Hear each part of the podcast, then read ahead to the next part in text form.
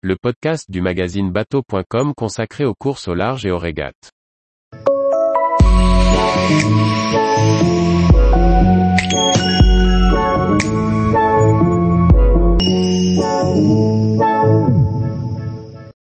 Projet Duracell, contreplaqué ou fibre de verre pour le dessus du roof?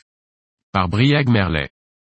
Après avoir sollicité sa communauté, Matt a dû arbitrer sur la façon de fabriquer la face supérieure du roof de Duracell. Il explique son choix entre contreplaqué et fibre de verre comme peau extérieure de sandwich, puis expose le début du processus. Dans un projet de refit, les contraintes sont encore plus nombreuses que dans la construction d'un bateau neuf. Espace disponible en atelier, accessibilité, moulage des formes. Tous ces paramètres sont à prendre en compte pour choisir le matériau de chaque pièce et le mode constructif. Pour le dessus du nouveau roof de Duracell, Matt a choisi de construire la pièce en sandwich avec une âme en mousse, comme les autres faces. Mais la question de la peau inférieure se pose. La courbure de la pièce impose de la mettre en forme sur les barreaux de la superstructure, mais à quel stade?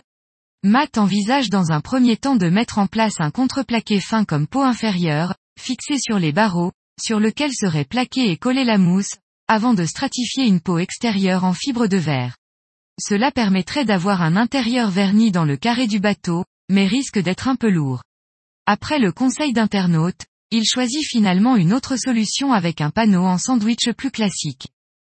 Après des essais sur de petits échantillons, il semble que la mousse stratifiée sur une seule face avec deux tissus de fibres de verre puisse être mise en place avec la bonne courbure. Matt décide donc de réaliser en atelier un seul panneau plan, stratifié sur une face. Une fois positionné sur le bateau, il sera ensuite finalisé à bord avec la deuxième face.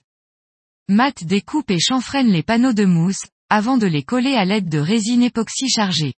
Une fois l'ensemble sec, il positionne les tissus de fibres de verre et les imprègne, avant d'ajouter un pile-ply et de faire un dernier débulage, puis d'installer la bâche à vide. En effet, pour la première fois sur le projet, la pièce composite est réalisée sous vide, afin d'optimiser la quantité de résine.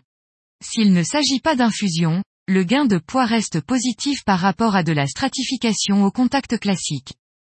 Rendez-vous au prochain épisode pour une mise en place que l'on espère sans encombre. Tous les jours, retrouvez l'actualité nautique sur le site bateau.com. Et n'oubliez pas de laisser 5 étoiles sur votre logiciel de podcast.